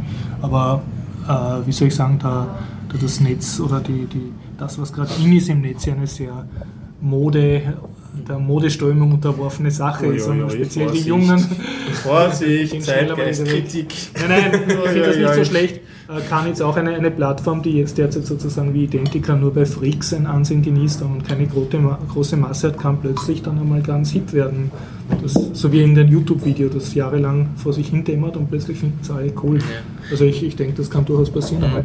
Ich glaube, es geht halt äh, hauptsächlich auch darum, dass man sich die, die Kanäle auch offen hält. Also es geht jetzt weniger darum, dass, also das ist aus meiner Sicht, dass, ja, dass man seine eigenen Daten jetzt irgendwie nicht äh, zugreifen macht durch, äh, von, von Fremden, sondern einfach, dass man sich die Kommunikationskanäle offen hält. Weil wenn jetzt äh, wirklich äh, 99 Prozent äh, aller Kommunikation über Facebook äh, stattfinden würde, dann ist das einfach so ein, eine verlockende, ähm, ein verlockender Hebelpunkt, ja, wo, mhm. du, wo du eine Machtkonzentration, das früher oder später zu 100% missbraucht wird. Ja. Ja. Das heißt, man muss sich eben wirklich diese alternativen Kanäle offen halten und auch ähm, propagieren bis zu einem gewissen Grad. Also mhm. wenn das wirklich monopolisiert ist und du dann nur mehr eine Plattform hast, wo alle sind, auch wenn es noch so bunt und noch so gratis ist, ja. ist, ist nicht unbedingt erstrebenswert. Ja. Was, man, für viele ist ja E-Mail genauso wie, also von, von, der Benutzung her nicht viel anders als eine Facebook-Nachricht. Ich logge mich dort ein und dahin. Aber technisch ist ja E-Mail doch noch ein ganzer Schritt anders, weil es nicht zentral ist. Also ich kann, ich betreibe einen eigenen Mail-Server, der spricht mhm. mit anderen Mail-Servern und wenn ich jetzt äh, innerhalb von Österreich eine Mail schicke, tut sich die NSA sehr schwer, ja, damit zu keiner, keiner Firma gehören deine Mails. Genau, ne? das sind, Außer du tust jetzt, wie ich jetzt Gmail verwende. Genau, dann, wenn ich, wenn ich Gmix verwende oder ja, Gmail, dann entscheide ich, dass ich jetzt dieser Firma meine Daten anvertraue oder ich mache es selber oder ich gehe zu einem mhm. österreichischen Provider. Ich habe die Wahl. Das ist jetzt ein, ein weltumspannendes System. Ja wo so viele unabhängige Parteien da beteiligt sind. Während bei Facebook ist das alles in einer Hand, noch dazu unter amerikanischer Jurisdiktatur, also Jurisdiktion. Jurisdiktion. Jurisdiktatur. Wobei, ist das Sie können auch so drauf zugreifen. Jurisdiktion. Sie brauchen kann's. Genau. Und bis jetzt ist ja auch ohne Rechts, ja, rechts so. andere Wege. Und die, die werden die Möglichkeit nutzen. Einfach mhm. wenn das, wie du sagst, wenn das da ist, warum nicht? Und mhm. Es ja. bleibt halt auch noch die technologische Hürde. Also selber machen alles ist halt wirklich auch schwierig. Wenn man mit einem Mail-Server anfängt, da hat man schon allein genug zu tun. Und generell, wer einen Server hat, da ist halt so viel rundherum zu tun, das kann halt nicht jeder. Ja. Und vor allem, wenn der Server nicht, nicht bei dir daheim steht, dann hast du ja erst wieder das Problem. Ja, genau richtig, weil dann bist du generell auch wieder abhängig von einem wo du dich eingemietet hast. Liegt der auf Amazon. ja, der Cloud. genau. Der Amazon Cloud. Ups. Ja. Ich wollte ja. nur sagen, es gibt auch Revolutionen, äh, die, die sich analog verbreitet haben. Also man weiß aus dem alten Rom, dass da die, die Unterschichten äh, äh, an die Häuser Graffitis geschrieben haben und die Häuser werden zum Teil ausgegraben und so. Also das geht auch so. Genau. Wir sollten einfach wieder ein bisschen, auch wenn wir nicht die große Allgemeinheit überzeugen, einfach wieder ein bisschen mehr verschlüsselt kommunizieren, damit es nicht so aufwendig ist, was ein paar Leute machen. Genau. Wenn, machen uns verdächtig. Genau, das Red Phone wollte ich ja, diese Android-App, die ich mal angesprochen das habe, ist interessant. habe ich leider noch nicht weiter getestet. Ich würde okay. vorschlagen, das installieren wir uns nach alle und dann telefonieren wir jetzt nächste Woche. Passt, dann tun wir uns verschlüsseln und schauen, wie das so ist, wenn man sich telefoniert. ich Weil ich wollte einen Erfahrungsbericht geben, habe es aber es noch nicht. Mhm. Ich würde gerne den Podcast zu einem genüsslichen Ende überleiten. Hat keiner so ja. etwas Schönes erlebt, so, also außer Humble Bundle gespielt? Ich hätte, was, was habe ich da? Ich habe einen Podcast gehört, den kann man auf jeden Fall Bitte schön, weil das ist kein eine Podcast-Empfehlung. Aus Graz, ich habe das eh schon mal erwähnt, dass ich ihn hören wollte. Oder? Murstrom. Murstrom, okay. Das ist ein Interview-Podcast. Ähm, Stefan und Marc, glaube ich, heißen die beiden Gastgeber. Ist, der eine ist zumindest so ein äh, Geoinformatiker, also hat so okay. Geografie und Informatiker-Schwerpunkt. Und ähm, haben das ganz recht hübsch gemacht, so auf eigener Seite, mit eben schon, ich vermute stark mit diesem Potlove-Projekt okay. schon also ein WordPress mit diesem Plugin. Und äh, sie haben schon von Anfang an gesagt, es wird ein unregelmäßiger Podcast, das heißt nicht jede Woche, ähm, sondern wenn Themen halt anfallen. Letzte war ja zuerst im Mai, sie wollen aktiv bleiben. Mhm. mhm. Und ich habe mir jetzt zwei Folgen angehört. Die eine eh mit ähm, einem Rundgang durchs MetaLab mit dem Peppi. Also sind die Grazer sozusagen nach Wien gekommen und haben Auslandsreportage gemacht? Haben, nein, nein, nein, nein, nein. Oder wie war denn das? Oh ja, doch, da haben wir einen Rundgang dort gemacht in Katar, genau haben sie sich angeschaut. Und ja, es sind gut, ist gut aufgeräumt, kann man gut zuhören, sind spannende Themen, hat einen ziemlichen Netzpolitik-Trial drinnen. Ja. Schon im Mission Statement und muss man abwarten. Also ich ja, das, habe das auf jeden Fall abonniert und da kann man, kann man reinlauschen. Ich habe ein bisschen, ein bisschen einen, einen Unterdruck in Sachen gut geführter, langer Interview-Podcast. Sagst du nochmal ganz langsam die URL? Peter Burgerthofer, glaube ich, macht der noch eigentlich. Ich glaube, da gibt es schon länger keine neuen, Eben. aber ja, ich, ich, ich schreibe dann den Link. Na, sagst du es noch einmal? Wie, Murstrom. Also man sucht nach Murstrom.at, dann findet man. Ja, oder man okay. gibt http slash slash Murstrom.at ein. Den Doppelpunkt hast vergessen. Und den ah, Punkt am Ende. Ui. Ui. okay. fail, fail, fail. Sonst jemand? Kino, Buch, Essen? Äh, Ich esse nicht. Nein, ich habe jetzt gerade soeben vorzüglich gespeist in. Zypresse. Okay, ja. Sehr gut. Ja. Kann ich nur empfehlen. Aber ihr habt es noch nicht mit Bitcoin bezahlen können. Das Leider, ja. Aber ich kann dich in Bitcoin zahlen und du gibst es in Karim. Ja, also ich könnte eigentlich als Bitcoin-Bezahldienstleister, Zwischenhändler auftreten. Genau, ja. Ja. Ich habe mir jetzt auch gedacht, äh, man könnte ganz einfach so kleine ähm, äh, QR-Code-Pickeln verkaufen an die Restaurantbesitzer, wo einfach gestaffelt von 2 Euro in in 50 Cent Schritten die Preise alle fertig sind und er pickt es einfach dazu. Oder in 10 Cent Schritten, 2 Euro 10, 2 Euro. Das, dann hast du den Bitcoin-Preis. Und alles, was er machen muss, ist halt das andere Pickel draufpicken, wenn er die Preise erhöht von der Speisekarte. Er braucht halt immer noch irgendetwas, wo er dann überprüft, ob derjenige auch wirklich das gezahlt hat. Ja, dazu bräuchte er eine, einen Bitcoin-Client, Eine entweder oder so, am ja. App Mhm, oder am, genau. am Restaurantcomputer, die, den Mhm. sie meistens eh auch haben. Ne? Mhm. Das, ich überlege gerade, ich werde Restaurant-Bitcoin-Berater. Ja. Also, So funktioniert die Bankenkarriere. Irgendwo Ja. bist du ein Consulter im Anzug. äh, Und in, 10, äh, in 20 Jahren bist du dort, wo jetzt die Banken. genau, ja. Dann kommt irgend so was Neues von den Freaks, so was besser ist als Bitcoin und ich bin dann voll dagegen. Und du bist dann das Establishment. Und, und, und ruft dann in der Partei an und sagt, jetzt macht die fertig. Das ist ganz schlecht. Das sind Terroristen. Piratenpartei aber Ja, ja. Piratenpartei ist dann an der Macht, ja, und die rufe ich dann an. genau, ja.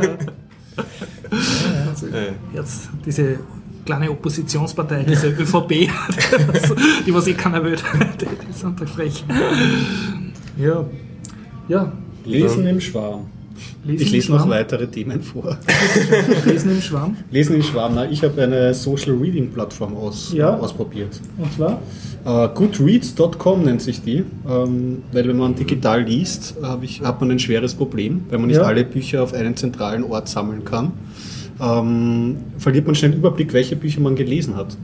Und dann kommt man auf irgendwelche Apps oder in dem, in dem Fall App plus ähm, Webplattform, wo man die Bücher katalogisieren kann und bewerten kann und sehen kann, was andere Leute gelesen haben. Gibt es da nicht von Google auch so ein Google, äh, Google Books? Das ist Google Books, aber das ist, glaube ich, weniger das eigene Du Plattform. siehst so ein schönes Bücherregal und kannst so. Du kannst deine eigenen Bücher, also du Ja, kannst kannst Bücher deine in dein, in dein Regal stellen, quasi Ja. verschiedene. Richtig, das hat sogar einen Cloud-Speicher dabei, glaube ich, oder? Also, du, weiß nicht, Ist das nicht so?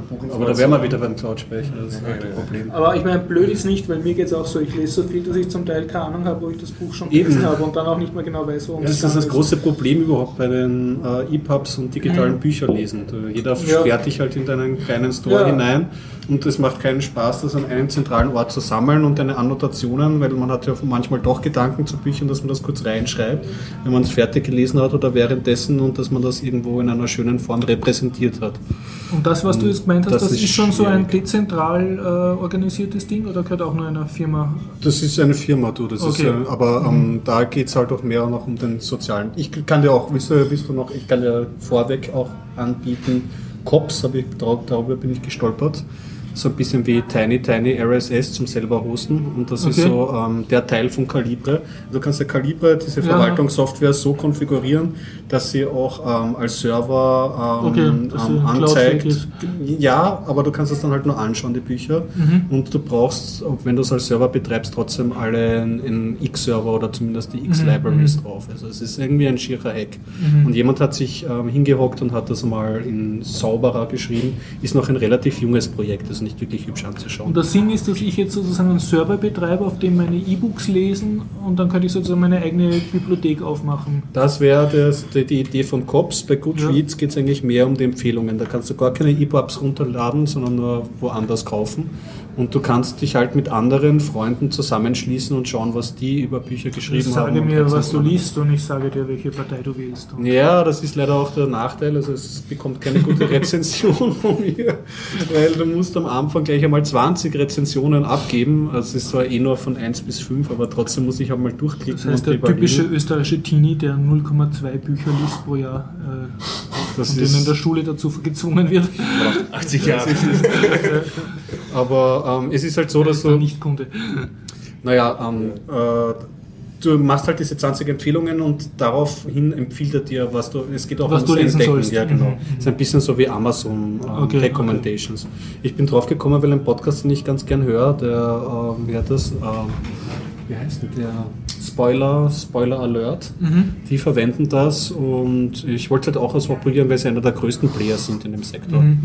Und ja, die Repräsentation ist jetzt nicht so sonderlich schön. Du kannst das dir als Liste oder als Grid anzeigen lassen und du hast den Nachteil, dass du schon spürst, dass es eine sehr englische Zentrierung hat. Das heißt, wenn du Schuld und Sühne ähm, suchst von Dostoevsky, dann kommst du halt irgendwie auf die englische Entsprechung des Buches und es, es, es macht halt keinen Spaß und es ist halt zu viel Aufwand ohne den Nutzen. Man, es, ich komme da halt wieder zu diesem Uncloud-Problem. Ich hätte dann halt gern schon meine Bücher dort verwaltet, auch für mich zum Runterladen. Es muss keine Sharing-Funktion geben, aber auch schön repräsentiert mit Meta-Informationen und da gibt es halt einen großen Lag. Also ich entwickle jetzt spontan das Geschäftsmodell, dass du das in eine schöne Oberfläche verpackst und den Bildungsbehörden aller Welt einredest, dass sie das machen sollen in dem Alter, wann die Leute lesen lernen, also in der Schule, kriegst du da gleich einen Account und äh, anstatt dass die zu Hause lesen, lesen müssen ein Buch und ein Referat schreiben, müssen sie das da gleich online posten. Ja? Das bleibt ihnen dann ein Leben lang und dadurch weißt du dann, also wenn du jetzt einen Absolventen von irgendeiner Schule einstellst, weißt schon, was der gelesen hat. Aha. Alles klar? Na, Und das jetzt will ich nie machen. Das will nur voll Stress. Will ich Und die ganze Zeit weiter. Nur jetzt Karl Popper wie die, anklicken wie oder die, so in meiner wie die. Türkei oder so, ja? Äh, wo du jetzt das Problem hast, du hast nur so und so viele Polizisten, aber hast so und so viele Leute, die du verhaften musst, weil sie potenziell gefährlich sind. Ja? Das ist jetzt schwierig, jetzt musst du klingeln, weißt nicht, wo der wohnst, weißt nicht, äh, tut er nur so oder, oder ist er wirklich gefährlich oder so. Ne? Und das ist überhaupt kein Problem. Du weißt, der liest schon Karl May seit frühester Jugend irgendwie im wilden Kurdistan. Ey, da, da, da, da gehen wir mal hin und tun ihn vor, so ich hab's nicht. Verstehst du? Das ist, das ist die Killer-App. Killer-App. Im wahrsten Sinne des Wortes. Ja, die aber dann ne? tue ich nur als, als Gegenmaßnahme nur Winnie the Pooh anklicken und total harmlose Bücher und du kannst das total Du meinst, dann gibt es E-Books, wo drauf steht Winnie the Pooh, in Wirklichkeit ist Karl May drinnen. Das könnte man vielleicht noch als zusätzliches Service. Also du mit deinen Plänen, nein, das ist... Ja, da, da gehört so eine Google Glass Dauerüberwachung, weil du Ja, wir kommen, wir kommen zum Film, den ich gesehen Okay, habe. bitte, bitte. Ähm, ja, Wrong. Ronk. Wrong. Ronk. Wrong macht alles richtig, sag ich. Ronk. Ja, also Wrong. Wrong. Wrong. Okay, und das ist ist eine amerikanisch-französische Produktion. Du kannst Ja. das bis jetzt nur auf DVD bei Amazon Ah, erhalten. okay, ja. Und da auch nur schwierig, weil es ein Import ist, ist auch noch relativ teuer. Mhm. Aber ähm, ist ein guter Film. Ähm, ist eine. Äh, der Typ heißt, glaube ich, Quentin Deperdieu oder so. Oh, lass mich mal kurz nachschauen. Da haben wir es schon. Und du kriegst es auf DVD zu kaufen, oder? Ja, ja, bei, Mhm. auf Amazon kriegst du das. Ähm, Quentin Dupieux heißt er. Mhm. Und er hat vorher schon einen Film gemacht, deswegen ist mir aufgefallen, weil er bei, vor zwei Jahren auf dem Slash Ja. Gelaufen ist. Ich habe ihn mir damals leider nicht angeschaut. Damals war die Handlung ein Autoreifen, der ein Bewusstsein entwickelt und durch Gedanken Menschen Gegenstände zum Explodieren bringen kann. Das ist jetzt aber nicht wrong. Das, war ist nicht der wrong. Das okay. ist, das, Und was das, ist jetzt das wrong? Um, wrong ist Eine ein. Kaffeetasse, die Bewusstsein entwickelt haben. Ja, nein, ist ähnlich, ähnlich. Nein, es geht um einen, es geht um einen Angestellten, der nicht angestellt ist, aber ähm, der seinen Hund verloren hat. Okay. Mann verliert Hund. Und ich weiß nicht mal, wie viel ich davon erzählen Erzähl, kann. erzähl, Spoiler. Nein, nein, es ist auf jeden Fall ein sehr absurder Film. Man muss wirklich Ja. äh, eine Liebe haben zu Sachen, die man nicht versteht, die dann trotzdem irgendeinen Sinn machen und man lacht dann darüber. und er ist sehr langsam, der Film. Man braucht sehr viel, also man braucht eine gewisse Gemütsruhe. Man darf sich jetzt nicht auf die Screwball-Komödie einstellen, sondern da wird geredet. Hauptsächlich geredet eigentlich.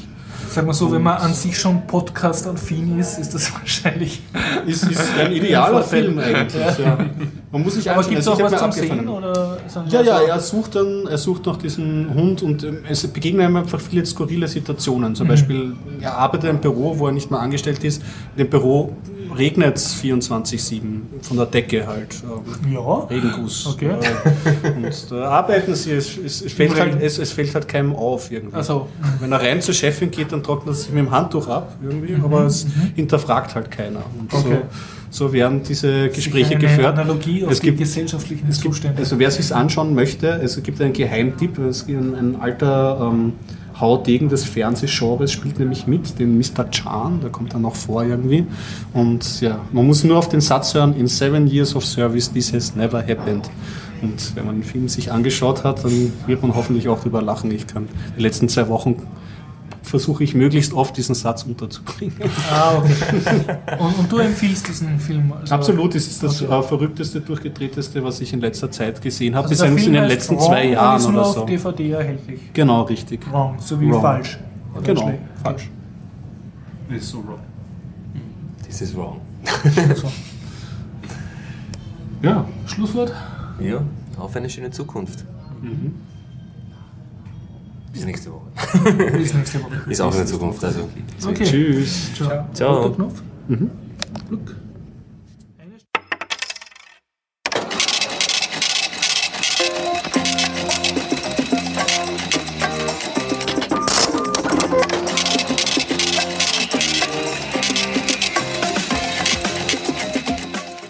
Fed schaut sich Bitcoin an. IWF soll Bitcoin-Reserven aufbauen. Bank of America blockiert Spende an Wikileaks Party. eCard One Domain dicht gemacht. Neues Online-Trading-Tool. Butterfly Labs spendet 1000 Bitcoins für gemeinnützige Zwecke. Neue Anwendungen für Zero Knowledge Proofs. Und PayPal verschenkt 500 Euro an alle.